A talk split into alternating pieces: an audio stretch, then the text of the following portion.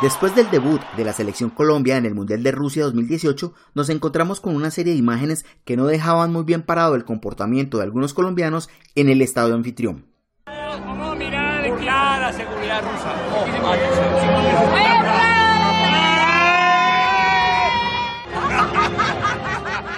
con algunas consecuencias inesperadas por sus protagonistas y que han sido calificadas como exageradas por algunas personas.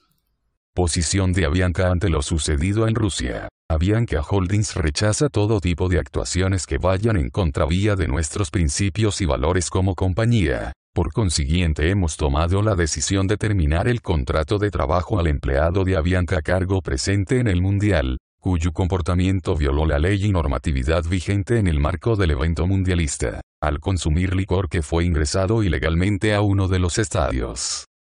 ¿Le parece exagerada la decisión de Avianca?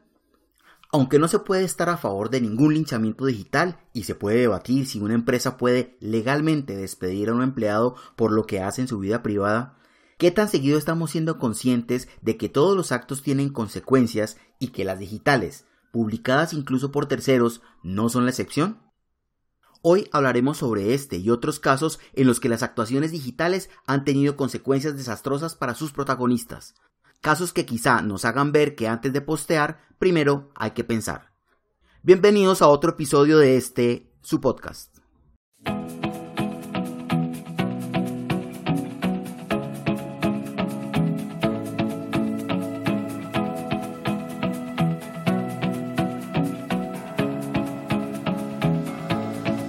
Buenos días, buenas tardes, buenas noches. Bienvenidos a este su podcast. Yo soy Julián Albornoz. Me gusta ayudar a las empresas y a las personas a alcanzar sus objetivos de negocio usando marketing digital, redes sociales y experiencia de clientes.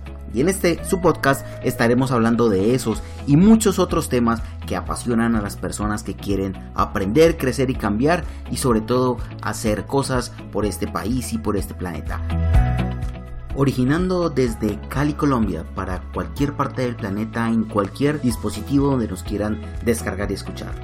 Bienvenidos.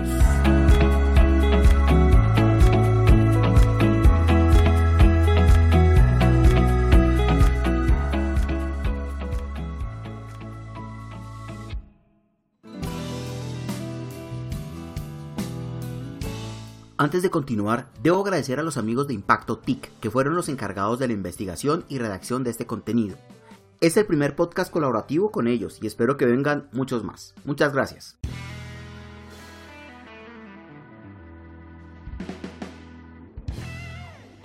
Hablar sobre educación digital nunca será suficiente. Aunque muchos ya entienden que postear con responsabilidad puede evitar consecuencias nefastas como el linchamiento digital y que actuar con sentido común, rescatar conceptos de ética, educación e incluso de reputación y de marca personal es lo mejor que se puede hacer en una red social, cuando se trata de buscar clics y de querer ser graciosos, el todo vale entra en escena. Cabe señalar que la mayoría de los casos destacados corresponde a personas anónimas, quienes no tenían mayor protección ante el linchamiento digital que seguiría a sus publicaciones. En casos en los que los autores de los tweets gozan de reconocimiento o fama, las consecuencias pueden ser menores, o, para bien o para mal, estos tienen la posibilidad de hacer control de daños, como ocurrió con el expresidente Álvaro Uribe Vélez al tachar de violador al columnista y youtuber Daniel Sampero Espina. Estos son otros 10 casos en los que las actuaciones digitales han tenido consecuencias desastrosas para sus protagonistas. Son casos que quizá nos hagan ver que antes de postear, primero hay que pensar. Caso número 1. Periodistas paraguayos en Rusia. Los presentadores Pitu Willis y César Trinidad enviados del canal Telefuturo podrían ser deportados luego de que se hiciera viral un video en el que instan a una mujer asiática a decir frases oeces en el idioma guaraní, segunda lengua de los paraguayos. Se trata de la misma broma que hicieron unos colombianos contra unas japonesas, con la gravedad de que se trata de periodistas acreditados para el Mundial. Caso número 2. Vicepresidente de CBS fue despedida por post en Facebook. Haley Gethman Gold era la vicepresidenta y consejera senior de transacciones estratégicas de CBS hasta el año 2017, año en el que ocurrió la masacre de Las Vegas y en el que, de manera poco estratégica y sí muy desafortunada, comentó en Facebook que las víctimas de la masacre en Las Vegas no merecen compasión, pues, comillas, los fanáticos de la música country son pistoleros republicanos. Cierra comillas.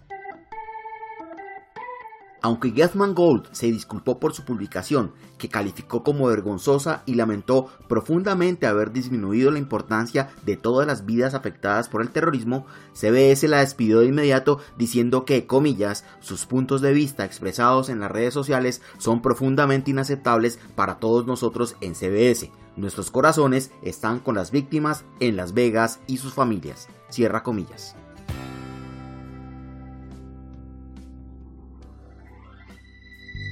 Caso número 3. Justin Sacco. Es tal vez uno de los casos más recordados del linchamiento digital y sucedió en 2013. Sacco era la directora de comunicaciones de Interactive Corp, IAC, empresa propietaria de sitios web como Match.com, Vimeo y The Daily Beast, y fue despedida luego de un desafortunado tweet catalogado como racista. Comillas, me voy a África, espero no pillar el SIDA. Es broma, soy blanca. Cierra comillas. Ella tuiteó y emprendió su viaje de 11 horas en las que estalló la horda de rechazo digital.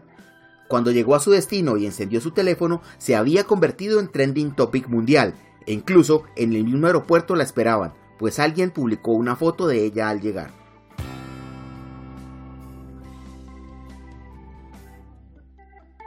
Caso número 4. A la cárcel por grupo de Facebook.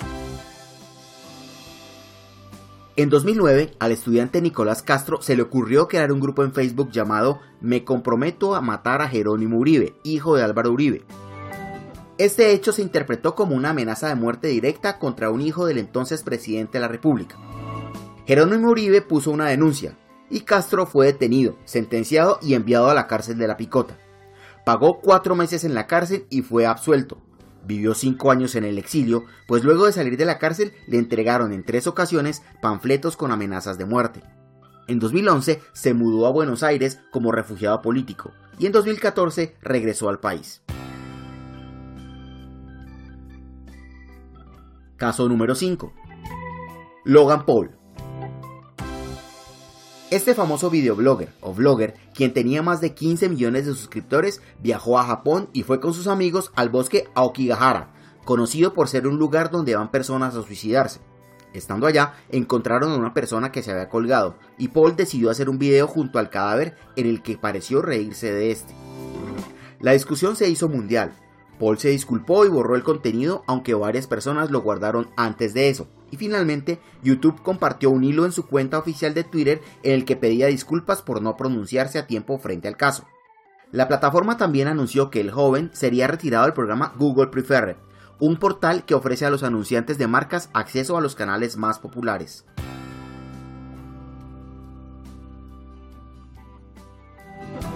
Caso número 6. Nacho Vigalondo, en 2011, el director de cine Nacho Vigalondo celebró sus 50.000 seguidores con un tweet ofensivo que decía, comillas, ahora que tengo más de 50.000 followers y me he tomado cuatro vinos podré decir mi mensaje, el holocausto fue montaje, cierra comillas. Aunque el artista explicó que se trataba de una broma, se enfrentó a fuertes críticas, perdió su blog en el diario elpaís.com y quedó marcado como antisemita. Caso número 7. Fernando Gómez Franco. En Bogotá, Fernando Gómez Franco llevaba tan solo una semana nombrado como presidente de la empresa de energía de Bogotá. Pero una serie de tweets antiguos que algunos tuiteros y luego los medios de comunicación sacaron a la luz le costaron el cargo. Gómez, confiado en que solo tenía unos 35 seguidores, publicaba tweets groseros de doble sentido como, comillas, amanecí con ganas de emborracharme, pero me duran como dos horas y no hay con quién. Cierra comillas. Sobre el aeropuerto, comillas, el nuevo dorado muy bonito, pero toca traer lonchera, no venden ni mierda. Cierra comillas. Otro, abre comillas, ¿Sabían que algunos moteles tienen cuenta en Twitter? ¡Qué miedo! No me imagino a la camarera trinando cuando uno esté haciendo la carretilla. Cierra comillas. y sobre su área luego tuiteó, comillas, podemos juntar la capacidad logística de la empresa de acueducto de Bogotá con la solidez de la empresa de energía de Bogotá para hacer más fuerte la nueva empresa de aseo de Bogotá. Cierra comillas. Las alarmas se prendieron, lo investigaron y finalmente quedó sin uno de los cargos públicos mejor pagados del país. No alcanzó ni a posesionarse en el cargo. Gómez argumentó que sus tweets estaban dirigidos a un público reducido. He ahí el problema de no entender el medio en el que se navega, porque a pesar de que en ese entonces, el año 2013, solo tenía 36 seguidores, no tuvo en cuenta la repercusión y el eco que generan los retweets. Pocos meses después, otro miembro del equipo del entonces alcalde Gustavo Petro vivió una situación similar. Augusto Ocampo, director de asuntos disciplinarios de la alcaldía de Bogotá, quien en varios tweets insultaba, injuriaba o incluso calumniaba a otros funcionarios y a periodistas como Vicky Dávila y Jessy Lancheros. Ocampo fue sancionado e inhabilitado por la personería distrital por esos tweets. En sus declaraciones a los medios mostró que en su momento no entendía que en Twitter siempre se representa la empresa o institución en la que se trabaja. No importa que esta no se mencione explícitamente o que en el perfil se escriba la típica frase de mis tweets son personales y no representan la empresa donde trabajo. Ocampo se moderó en Twitter y hoy lleva su cuenta acertadamente, incluso en tiempos de campaña electoral pero su caso fue un llamado de atención para todos. Lo que se publica tiene consecuencias y más cuando hay un vínculo a una institución o empresa. Caso número 8. Lindsay Stone. Publicó una foto burlándose de un cartel del cementerio militar de Arlington, en Virginia, Estados Unidos posó mostrando su dedo anular y simulando que gritaba ante la señal de silencio y respeto. Para colmo, la amiga que publicó la foto no sabía que tenía su perfil abierto al público. La audiencia tomó la publicación como una ofensa a los fallecidos por la guerra. Stone perdió su empleo, se tuvo que mudar de casa y se encerró entre cuatro paredes porque no podía ver a nadie. Un par de años después, aún se lamentaba sobre su suerte. Caso número 9. Alicia Ann Lynch. No menos incorrecta que la anterior, Alicia se disfrazó de víctima del atentado de Boston y publicó la foto en su cuenta de Facebook. Luego del linchamiento digital que incluyó amenazas de muerte, perdió su trabajo, cerró sus perfiles, no sin antes pedir insistentemente que no siguieran acosando a sus padres, quienes también sufrieron las consecuencias. Caso número 10. Argentino en Rusia. Néstor Fernando Penovi hizo circular en redes sociales un video en el que le pedía a una joven rusa que repitiera ante la cámara frases en español que él le decía. Al igual que los casos latinoamericanos anteriores, la hizo decir en español obscenidades e incluso agregó reclamos diplomáticos del gobierno del presidente Vladimir Putin.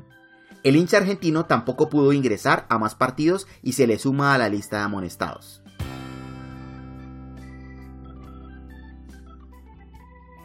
Con estos casos podemos darnos cuenta lo importante que es ser consciente del alcance que pueden tener nuestras publicaciones en redes sociales.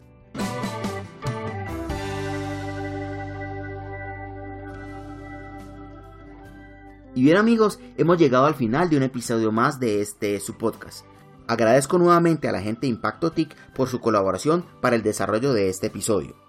Recuerde que nos vemos en redes sociales, Albornoz en Twitter, Instagram o LinkedIn o en Facebook como J Albornoz T. También nos encontramos en nuestro blog albornoz.co.